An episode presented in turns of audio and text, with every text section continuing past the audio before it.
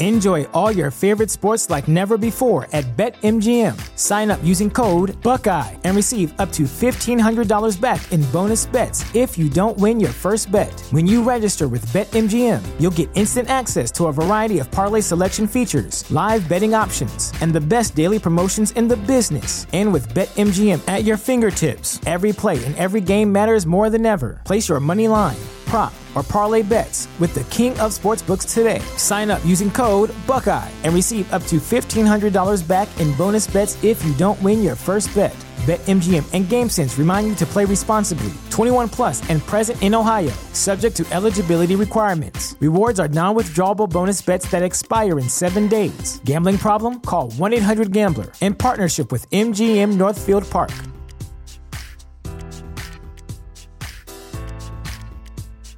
Introducing Wondersuite from Bluehost.com, the tool that makes WordPress wonderful for everyone. Website creation is hard, but now with Bluehost, you can answer a few simple questions about your business and goals, and the Wondersuite tools will automatically lay out your WordPress website or store in minutes. Seriously. From there, you can customize your design, pick your brand colors, and add blocks. No custom theme or coding required. You'll get content suggestions that you can keep or revise, and with Yoast SEO built in, we automatically help you get found in search engines. From step by step guidance to suggested plugins to an AI powered help bot, our built in tools make WordPress wonderful for everyone. Whether you're a beginner or a pro, you can join over 2 million Bluehost users. Go to bluehost.com slash wondersuite. That's bluehost.com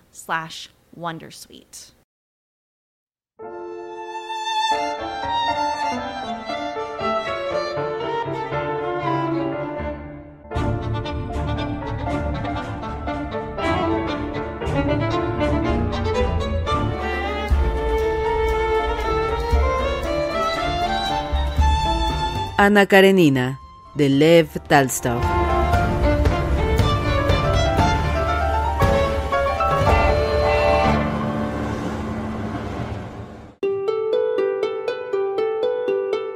En la iglesia estaban todos los parientes y conocidos, todo Moscú. Durante la ceremonia, bajo la clara iluminación de la iglesia, en el grupo de señoras y señoritas elegantemente ataviadas y de hombres con corbata blanca, fracs y uniformes, no cesaba de oírse un continuo murmullo discretamente sostenido en voz baja, iniciado en su mayor parte por los hombres, mientras las mujeres preferían observar los detalles de este acto religioso, que siempre despierta en ellas tan vivo interés. En el grupo más próximo a la novia estaban sus dos hermanas, Dolly la mayor y la bella y serena Elboba, llegada del extranjero. ¿Por qué Mari va de color lila casi negro en una boda? preguntó la Korsunskaya. Es el único color que va bien con el de su cara, contestó la Drubeskaya. Me extraña que celebren la boda por la noche, es costumbre de comerciantes. Es más hermoso, yo también me casé por la noche, repuso la Korsunskaya, suspirando al recordar lo bella que estaba aquel día, lo ridículamente enamorado de ella que estaba entonces su marido y lo distinto que era todo ahora. Dicen que quien es testigo de boda más de diez veces ya no se casa. Quise serlo ahora por décima vez para asegurarme, pero ya estaba ocupado el puesto, afirmó el conde Siniavin a la linda princesa Karskaya que alimentaba ilusiones con respecto a él. Esta contestó solo con una sonrisa, miraba a Kitty pensando en el momento en que ella estuviera con el conde Siniavin, como ahora Kitty, y calculando de qué modo recordaría al conde su broma. Sherbatsky decía a Nikolaevna, la antigua dama de honor de la emperatriz, que él estaba resuelto a colocar la corona nupcial sobre el peinado de Kitty para que fuera feliz. No tenía que haberse puesto postizos. No me gusta ese fasto, replicó la Nikolaevna, bien resuelta a casarse con boda sencilla, si el viejo viudo a quien perseguía hacía tiempo se decidía a unirse con ella. Sergio Ivanovich decía a Daria Dmitrievna en broma que la costumbre de emprender un viaje después de la boda se imponía por esa vergüenza que siempre experimentan los recién casados. Su hermano puede estar orgulloso, la novia es muy hermosa. No le envidia a usted. Ya he pasado por ese sentimiento, Daria Dmitrievna, repuso Sergio Ivanovich, y su rostro adoptó inesperadamente una expresión severa y melancólica. Oblonsky relataba a su cuñada una anécdota sobre su divorcio. Tenemos que arreglar la corona de flores, repuso ella sin escucharle. Es lástima que Kitty haya perdido tanto, decía la condesa Nordston a el boba. ¿Verdad que de todos modos él no merece ni un dedo de tu hermana? A mí él me gusta mucho, contestó el boba, no porque sea ya mi futuro beau-frère. Vea con qué naturalidad se mueve. Es muy difícil comportarse así en esta situación y no parece ridículo. Él no parece ridículo ni afectado, se le ve solo conmovido. Contaba usted que se casase con él. Casi, siempre me ha gustado Liobin. Ya veremos quién de los dos pisa primero el tapiz. He aconsejado a Kitty. Lo mismo da, en nuestra familia todas somos esposas obedientes. Pues yo, cuando me casé con Basilio, pisé la primera con intención. ¿Y usted, Dolly? Dolly estaba a su lado y las oía, pero no contestó. Se sentía profundamente conmovida y las lágrimas llenaban sus ojos. No podía decir nada sin llorar. Alegre por Kitty y por Liobin, evocaba su boda, miraba a su marido, olvidaba lo presente y recordaba solo su primer e inocente amor. Recordaba no solo su boda, sino la de cuantas mujeres conocía. Las evocaba en el momento solemne y único en que, como Kitty ahora, estaban ellas bajo la corona nupcial, con el corazón henchido de amor, de temor y de esperanza, renunciando al pasado y entrando en el desconocido futuro y entre todas las novias que recordaba estaba su querida Ana, sobre los detalles de cuyo divorcio se había informado poco antes. También Ana, pura como Kitty, había estado un día con corona de flores, con velo blanco, y ahora. Es terrible, murmuró. No solo las hermanas, amigos y parientes seguían con atención todos los pormenores de la ceremonia, lo seguían también las mujeres del público que no conocían a Kitty y que les miraban conteniendo la respiración, temiendo perder un solo movimiento o una sola expresión del rostro de los novios. Llenas de enojo, dejaban sin respuesta los comentarios de los hombres indiferentes que bromeaban o hablaban de otra cosa. ¿Por qué llora? Las casan a disgusto. Obligarla con lo buen mozo que es, será tal vez un príncipe. Esa que va vestida de satén blanco es hermana suya. Escucha, escucha, cómo grita el diácono. La esposa debe temer a su marido. ¿El coro es del monasterio de Chudov? No, del sínodo. He preguntado a un criado. Dicen que se la lleva enseguida a sus tierras. Aseguran que es muy rico. Por eso la casan. Pues hacen muy buena pareja. Decía usted, María Vasilievna, que los miriñaques llevan huecos. Pues mire aquella del traje encarnado. Dicen que es la mujer de un embajador. Qué recogida lleva la falda. Mire otra vez. Qué bonita está la novia. La han adornado como una corderita. Digan lo que digan, en estas ocasiones da lástima mirarnos a nosotras, las mujeres. Así hablaban los espectadores de ambos sexos que habían podido introducirse en la iglesia.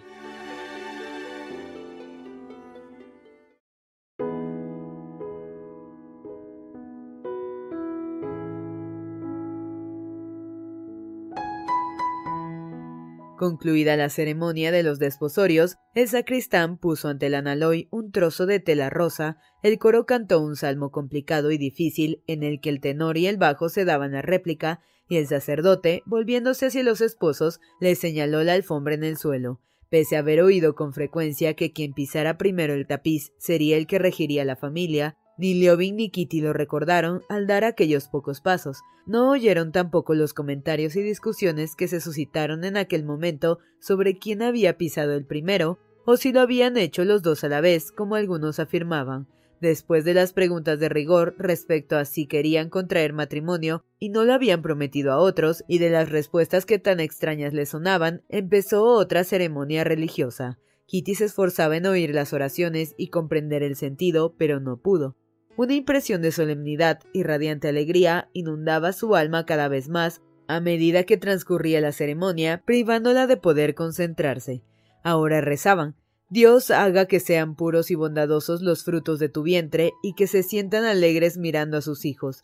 Las plegarias recordaban que Dios había creado a la mujer de una costilla de Adán y que por eso el hombre dejará padre y madre y se unirá a la mujer y formará con ella una misma carne y una misma sangre, lo que era un gran misterio. Luego se deseaba que Dios bendijera a los desposados y les hiciese fecundos como a Isaac y Rebeca, Moisés y Séfora, y que vieran a los hijos de sus hijos. Cuán hermoso es todo esto, pensaba Kitty oyéndolo. No, no puede ser de otro modo. Y su animado rostro irradiaba una sonrisa alegre que involuntariamente se transmitía a cuantos la miraban. Póngaselas del todo, se oyó aconsejar cuando el sacerdote colocó sobre la cabeza las coronas nupciales y Sherbaski con mano temblorosa sostuvo en el aire la corona sobre la cabellera de Kitty. Póngamela, murmuró ella sonriendo. Liobin mirándola se sorprendió de la alegre irradiación del rostro de Kitty. Sin querer, aquel sentimiento se le comunicó y se notó radiante y dichoso como ella.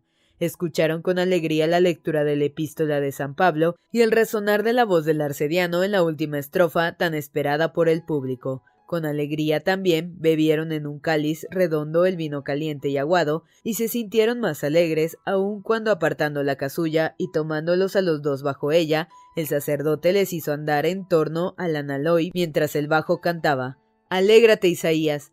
Y Sherbaski y Chirikov, que sostenían las coronas nupciales, enredándose en la cola del vestido de la novia, sonreían también joviales, ya arrastrándose, ya tropezando en los novios, al pararse el sacerdote. La chispa de la alegría encendida en Kitty parecía comunicarse a todos los presentes en la iglesia, y a Liobin se le figuraba que hasta el sacerdote y el diácono tenían también como él deseos de sonreír.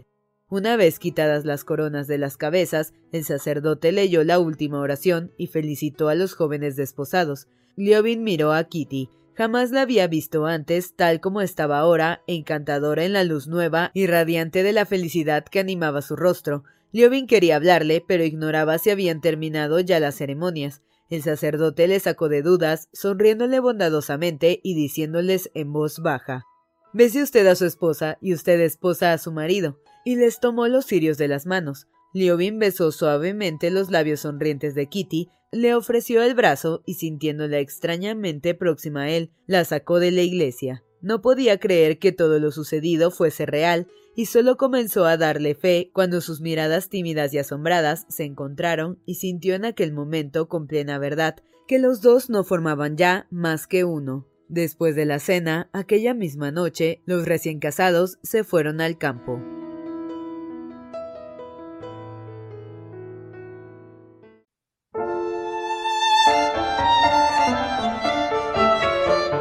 Hacía tres meses que Ana y Bronsky viajaban por el extranjero. Después de visitar Venecia, Roma y Nápoles, llegaron a una pequeña ciudad italiana donde pensaban permanecer algún tiempo.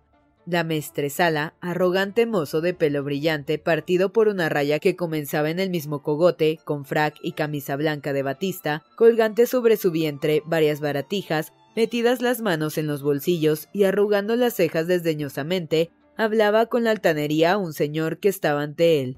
Al oír los pasos que subían la escalera lejos de la entrada, y viendo que era el conde ruso que ocupaba las mejores habitaciones del hotel, sacó respetuosamente las manos del bolsillo e inclinándose, le explicó que el enviado había vuelto y que el alquiler del palacio era cosa resuelta. El encargado estaba conforme con las condiciones. Lo celebro, dijo Bronsky. Está en el hotel la señora. Salió a paseo y ha vuelto ya, repuso el Sala. Bronsky se quitó el sombrero flexible de anchas alas, se enjugó con el pañuelo el sudor de la frente y de los cabellos, que se dejaba crecer hasta la mitad de la oreja, peinándolos hacia atrás para cubrirse la calva, y después de mirar al hombre que hablaba con la maestresala, que parecía muy turbado, y el cual le miraba a su vez, se dispuso a salir. El caballero es ruso y desea hablarle, dijo el mayordomo con un sentimiento de enojo de no poder rehuir en ningún sitio a los conocidos y satisfechos a la vez de encontrar algún entretenimiento en la monotonía de su vida, Bronsky miró otra vez a aquel señor que se había apartado y por un momento brillaron los ojos de los dos. Golesnichev, Bronsky. Era en efecto Golesnichev, compañero de Bronsky en el cuerpo de pajes. Durante su estancia allí, Golesnichev había pertenecido al Partido Liberal, del cuerpo de pajes había salido con un título civil, sin ni una intención de entrar en el servicio. Desde entonces se habían visto solo una vez y en aquella ocasión Bronsky comprendió que su amigo, habiendo elegido una actividad liberal e intelectual, despreciaba su título y su carrera militar. Por eso, al verle, le trató con aquella fría altivez que él sabía y con la cual parecía querer decir Puede gustarte o no mi modo de vivir, me es igual, pero si quieres tratarme, me has de respetar. Golesnichev se había mantenido despectivamente indiferente al tono de Bronsky, de modo que aquel encuentro le separó aún más, y no obstante, ahora los dos, al verse, lanzaron una exclamación de alegría. Bronsky no podía esperar que le alegrase tanto el encuentro con aquel amigo, pero se debía seguramente a que él mismo ignoraba hasta qué punto se aburría. Olvidó la ingrata impresión del último encuentro y con rostro alegre y franco tendió la mano de su excompañero. Igual expresión de contento sustituyó a la expresión inquieta que un momento antes se dibujaba en el rostro de Golesnichev. ¿Cuánto celebró verte? dijo Bronsky, mostrando al sonreír amistosamente sus dientes blancos y fuertes. Yo supe que había aquí un Bronsky, pero ignoraba que fueras tú. Siento una alegría sincera. Entra, haz el favor. ¿Y qué haces aquí? Trabajar. Llevo aquí más de un año. Ah, dijo Bronsky con interés. Pasa, pasa y siguiendo la costumbre rusa de hablar en francés cuando no se quiere ser entendido por los criados, Bronsky dijo en aquella lengua ¿Conoces a la Karenina? Viajamos juntos. Y al hablar miraba intencionadamente a Golesnichev. ¿Voy a verla ahora? No lo sabía, contestó indiferente Golesnichev, aunque estaba enterado. ¿Hace mucho que estás aquí? preguntó. Tres días, repuso Bronsky mirando de nuevo con atención el rostro de su amigo. Es un hombre correcto y considera el asunto como debe, se dijo comprendiendo el significado de la expresión del semblante de su amigo y su cambio de conversación. Puedo presentárselo a Ana. Tomará las cosas en el sentido más razonable. En los tres meses que Ana y Bronsky llevaban juntos en el extranjero, tratando gente nueva, Bronsky se preguntaba siempre cómo consideraría tal o cual persona sus relaciones con Ana. En la mayoría de los casos encontraba en los hombres la debida comprensión, pero si a ellos y a él les hubiesen preguntado en qué consistía aquella debida comprensión, unos y otros se habrían visto en grave aprieto, en general, los que comprendían debidamente, según Bronsky, no comprendían de ningún modo y procedían como suele proceder la gente educada, tratándose de las cosas difíciles e insolubles de las que está llena la vida. Se mantenían en una actitud correcta, evitando alusiones y preguntas desagradables. Fingían comprender el sentido de la situación, la aceptaban y hasta la aprobaban, considerando inoportuno y superfluo entrar en explicaciones. Bronsky adivinó enseguida que Golesnichev era una de esas personas y por ello se sintió doblemente contento al hablarle. Y en efecto, Golesnichev trató a la Karenina cuando su amigo le pasó a las habitaciones de ella tan correctamente como Bronsky pudiera desear, evitando sin esfuerzo toda charla que pudiese motivar la menor molestia. Conocía de antes a Ana y le sorprendió su belleza y sobre todo la sencillez con que aceptaba su situación. Ana se ruborizó cuando Bronsky le presentó a su amigo y el infantil rubor que cubrió su rostro bello y franco cautivó a Golesnichev. Lo que más le impresionó, sin embargo, fue que ella, como para no dejar duda alguna en presencia de extraños, llamó enseguida a Alexei Bronsky y dijo que iban a vivir juntos en una casa alquilada que allí llamaban palazzo.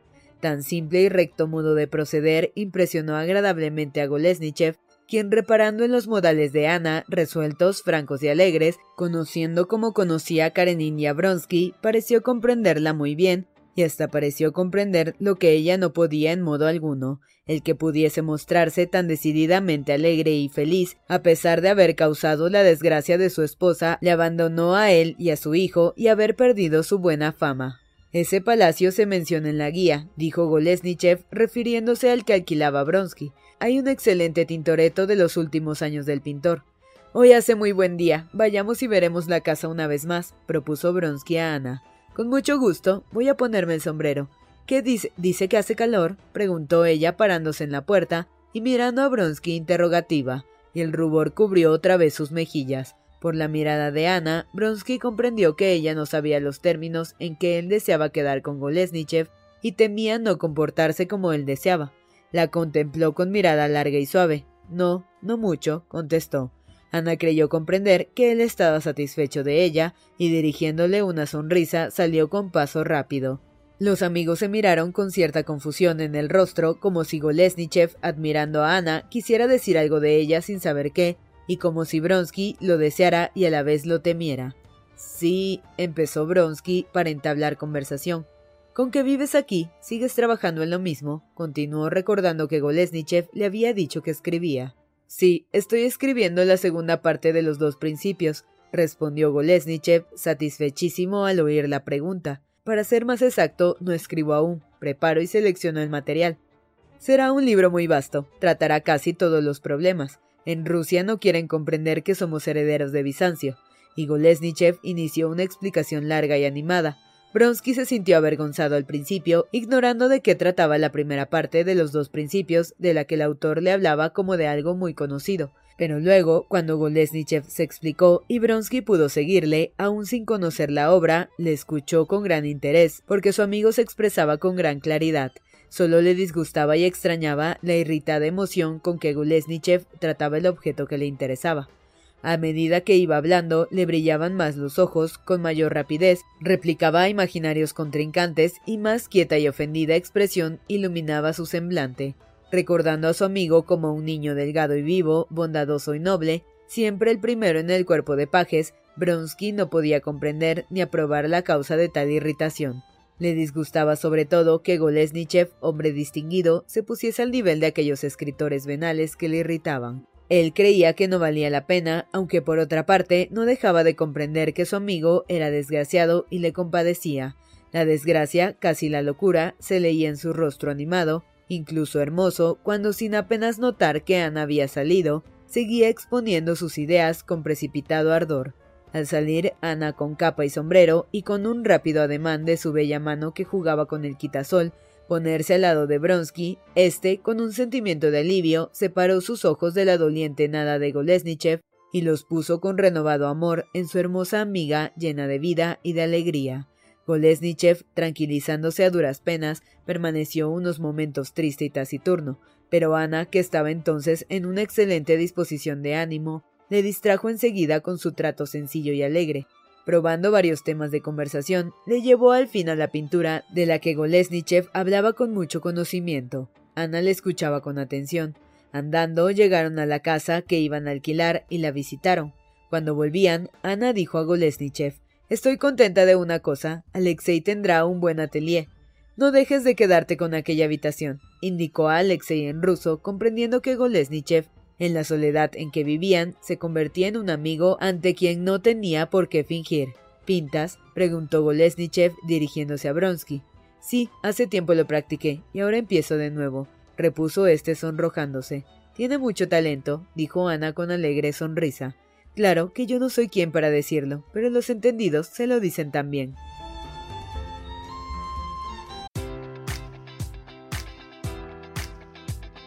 Enjoy all your favorite sports like never before at BetMGM. Sign up using code Buckeye and receive up to $1,500 back in bonus bets if you don't win your first bet. When you register with BetMGM, you'll get instant access to a variety of parlay selection features, live betting options, and the best daily promotions in the business. And with BetMGM at your fingertips, every play and every game matters more than ever. Place your money line prop, or parlay bets with the king of sportsbooks today. Sign up using code Buckeye and receive up to $1,500 back in bonus bets if you don't win your first bet. BetMGM and GameSense remind you to play responsibly. 21 plus and present in Ohio, subject to eligibility requirements. Rewards are non-withdrawable bonus bets that expire in seven days. Gambling problem? Call 1-800-GAMBLER. In partnership with MGM Northfield Park.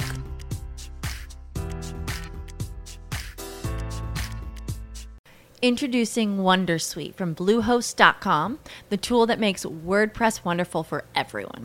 Website creation is hard, but now with Bluehost, you can answer a few simple questions about your business and goals, and the Wondersuite tools will automatically lay out your WordPress website or store in minutes. Seriously. From there, you can customize your design, pick your brand colors, and add blocks. No custom theme or coding required.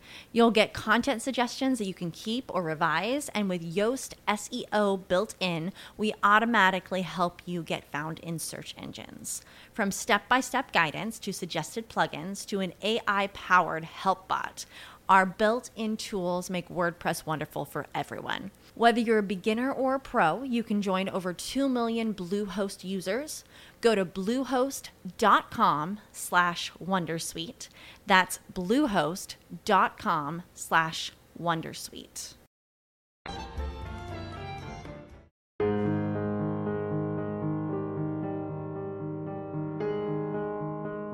En este primer periodo de su libertad y de su rápida convalecencia, Ana se sentía indeciblemente feliz. El recordar la desgracia de su marido no estorbaba su felicidad. De una parte, tal recuerdo era demasiado terrible para pensar en él, y de otra, aquella desventura había sido fuente de tanta dicha que no sentía remordimiento.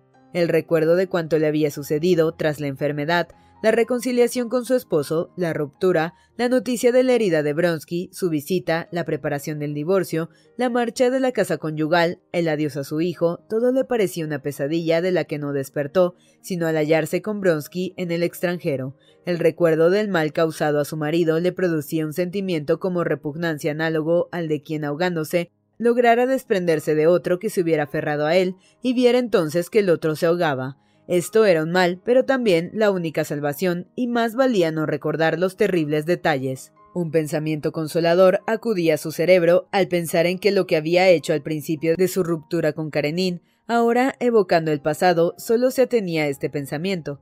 He causado la inevitable desgracia de ese hombre, pero no me aprovecho de ella, ya que también sufro y sufriré en el futuro al perder lo que más aprecio, mi nombre de mujer honrada y mi hijo. He obrado mal y por eso no quiero el divorcio ni la felicidad. Sufriré mi deshonra y la separación del ser a quien tanto quiero. Pero pese a su intenso deseo de sufrir, no sufría ni notaba para nada la deshonra. Con el vivo tacto que ambos poseían, eludían en el extranjero a los rusos, no se ponían nunca en falsas situaciones y siempre hallaban gente que fingía comprender su posición mutua mucho mejor que ellos. La separación de su hijo, a quien tanto quería, tampoco la atormentó demasiado al principio. La hija, hija de Bronsky, era muy graciosa y cautivó su cariño desde que quedó sola con ella, así que rara vez se acordaba de Sergio. Su deseo de vivir, crecido con la convalecencia, era tan fuerte y las condiciones de su vida tan nuevas y agradables, que Ana se sentía inmensamente dichosa. Cuanto más conocía a Bronsky, más le amaba. Le amaba por sí mismo y por el amor en que él la tenía. El poseerle por completo colmaba su ventura. Su proximidad le alborozaba. Los rasgos de su carácter, que cada vez conocía mejor, se le hacían más queridos. Su aspecto físico, muy cambiado al vestir de hombre civil, le era tan atractivo como podía serlo para una joven enamorada. En cuanto hacía, decía o pensaba Bronsky, Ana hallaba algo especial, elevado y noble. La admiración que sentía por él llegaba a veces a asustarla. Ana trataba de hallar en su amado algo que no fuera agradable. No se atrevía a dejarle ver la conciencia que tenía de su propia insignificancia. Le parecía que al verlo, Bronsky había dejado de amarla más pronto, y ella nada temía tanto como perder su amor, aunque no tenía motivo alguno de temor a ese respecto. No podía dejar de estarle agradecida por su nobleza para con ella, demostrarle cuánto la respetaba. Le admiraba que teniendo tanta vocación para las armas, en las que podía haber llegado a ocupar un elevado cargo, hubiera sacrificado su ambición por ella sin mostrar el más pequeño arrepentimiento. Bronsky se mostraba más atento y cariñoso que nunca, y la preocupación de que ella no se diera cuenta de la irregularidad de su situación no le abandonaba jamás. Él, tan enérgico en su trato con ella, no solo no la contrariaba nunca, sino que parecía no tener voluntad y ocuparse únicamente de cumplir sus deseos, y Ana, aunque la intensidad de la atención que le consagraba, la atmósfera de cuidados en que le envolvía, llegara a veces a fatigarla, no podía dejar de agradecérselo.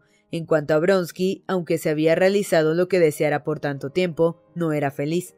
No tardó en advertir que la realización de sus deseos no le preocupaba más que un grano de la montaña de dicha que esperó. Eterna equivocación del hombre que espera la felicidad del cumplimiento de sus anhelos. Al principio de unirse, Bronsky a Ana y vestir el traje civil, sintió el atractivo de una libertad general que antes no conocía, así como la libertad en el amor, y fue feliz, mas por poco tiempo. En breve sintió nacer en su alma el deseo de los deseos, la añoranza involuntariamente se hacía todos los caprichos pasajeros, considerándolos como deseo y fin. Tenía que ocupar en algo las dieciséis horas hábiles del día, ya que vivían en plena libertad, fuera del círculo de vida social que ocupara su tiempo en San Petersburgo. Era imposible pensar en las distracciones de soltero que en sus anteriores viajes fuera de su patria se había buscado siempre, ya que un solo ensayo produjo en Ana, al retrasarse él en la cena con los amigos, una insólita tristeza. Resultaba imposible relacionarse con la sociedad local y rusa por la situación equívoca en que estaban. Visitar las curiosidades del país, aparte de que las habían visto todas, no tenía para él, hombre inteligente y ruso, la inexplicable importancia que le dan los ingleses. Así como un animal hambriento toma cualquier objeto que haya, esperando encontrar alimento en él, Bronsky sin darse cuenta se hacía ya a la política, ya a los libros nuevos, ya a los cuadros. Como en su juventud había mostrado alguna aptitud para la pintura y no sabiendo en qué gastar su dinero, había empezado a coleccionar grabados. Ahora se entregó a aquella afición, poniendo en ella su voluntad sin objetivo que necesitara satisfacerse.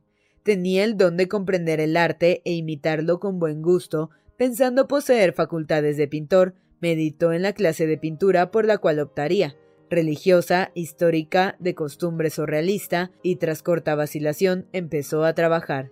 Comprendía todos los estilos y era capaz de interesarse por uno a otro, pero no le era posible comprender que era preciso ignorar las diversas clases que hay de pintura e inspirarse únicamente en lo que brota del alma, sin preocuparse del género a que perteneciera. Desconociendo esto, Bronsky al pintar no se inspiraba en la vida, sino en el medio de vida ya delimitado por el arte. Así se inspiraba rápidamente con suma facilidad y pronto y sin dificultad conseguía que lo que pintaba se pareciese al género pictórico deseado.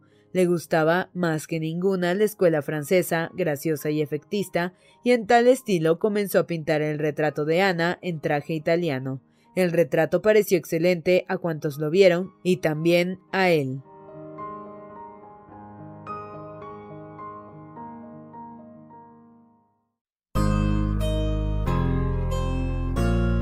El viejo y abandonado palazzo, de altos techos, frescos en los muros y suelo de mosaico con grandes cortinas de seda en las altas ventanas, jarrones en las consolas y chimeneas de puertas esculpidas, con lóbregas y desiertas estancias llenas de cuadros, desde que se instalaron en él, mantenía en Bronsky la agradable equivocación de que no era un propietario ruso y un coronel retirado, sino un aficionado exquisito un mecenas y hasta un pintor modesto que abandonaba el mundo, relaciones y ambiciones por la mujer amada. Al trasladarse al palacio, el papel elegido por él halló su ambiente adecuado. Por medio de Golesnichev conoció a varias personas interesantes y durante los primeros tiempos se sintió a gusto. Pintaba apuntes del natural bajo la dirección de un profesor italiano y estudiaba la vida medieval de Italia.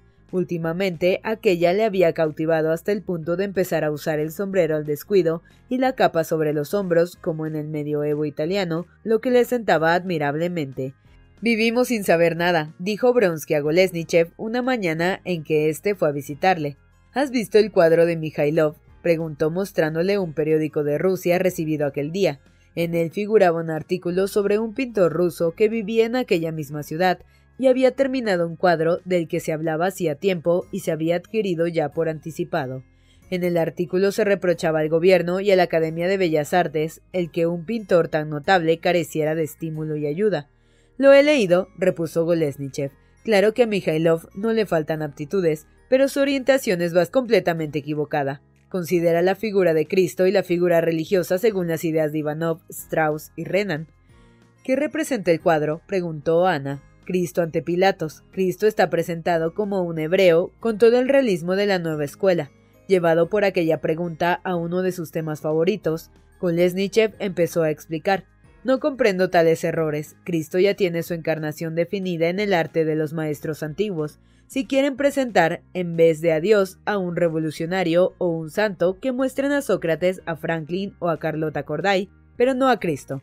Escogen para el arte a un personaje que no puede llevarse al arte y luego... ¿Es cierto que es tan pobre ese Mikhailov? preguntó Bronsky, pensando que él, como mecenas ruso, aparte de que el cuadro fuera malo o bueno, debía ayudar a aquel pintor.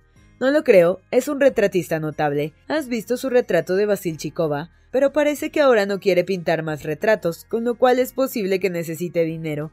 Claro que Podríamos advertirle que hiciera el retrato de Ana Arkadievna, dijo Bronsky.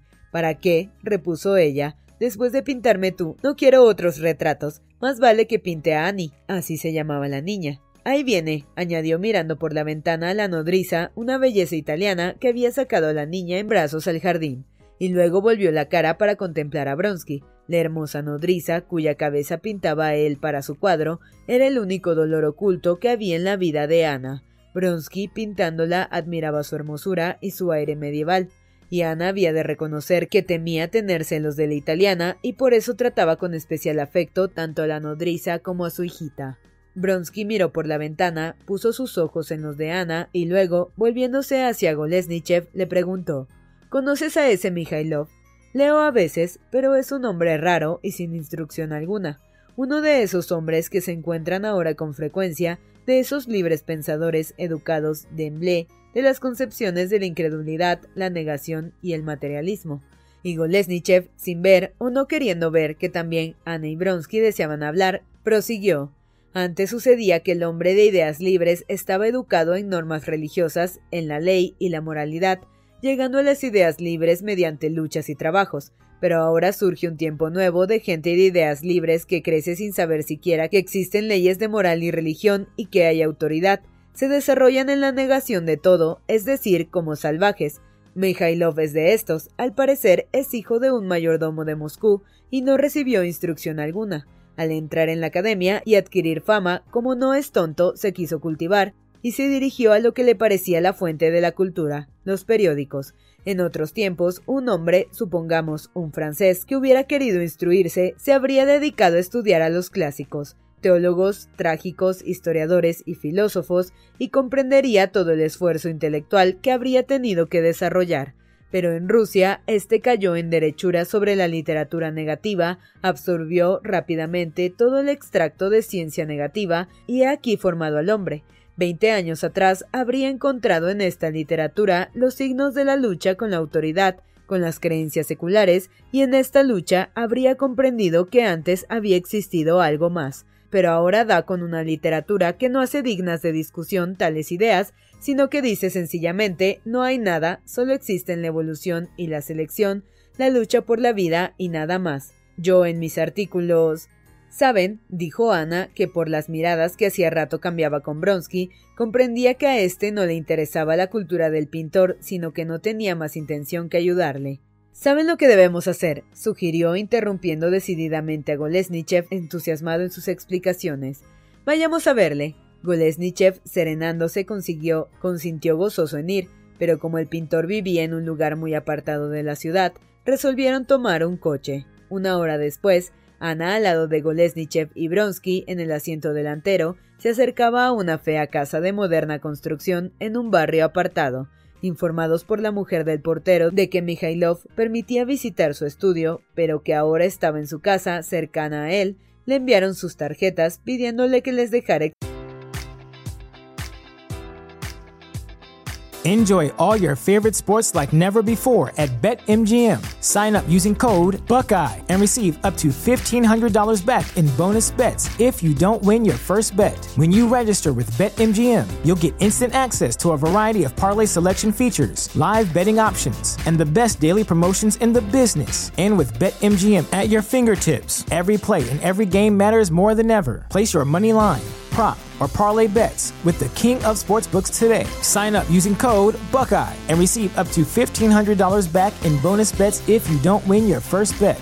BetMGM and GameSense remind you to play responsibly. 21 plus and present in Ohio, subject to eligibility requirements. Rewards are non-withdrawable bonus bets that expire in seven days. Gambling problem? Call 1-800-GAMBLER. In partnership with MGM Northfield Park.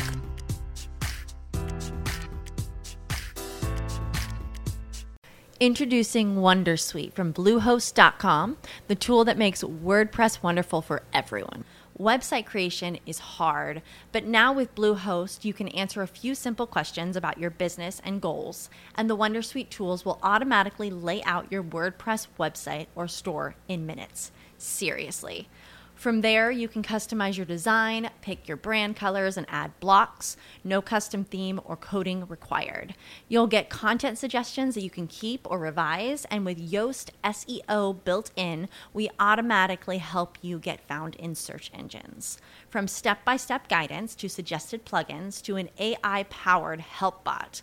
Our built in tools make WordPress wonderful for everyone. Whether you're a beginner or a pro, you can join over 2 million Bluehost users. Go to bluehost.com slash wondersuite. That's bluehost.com slash wondersuite. Examinar sus cuadros.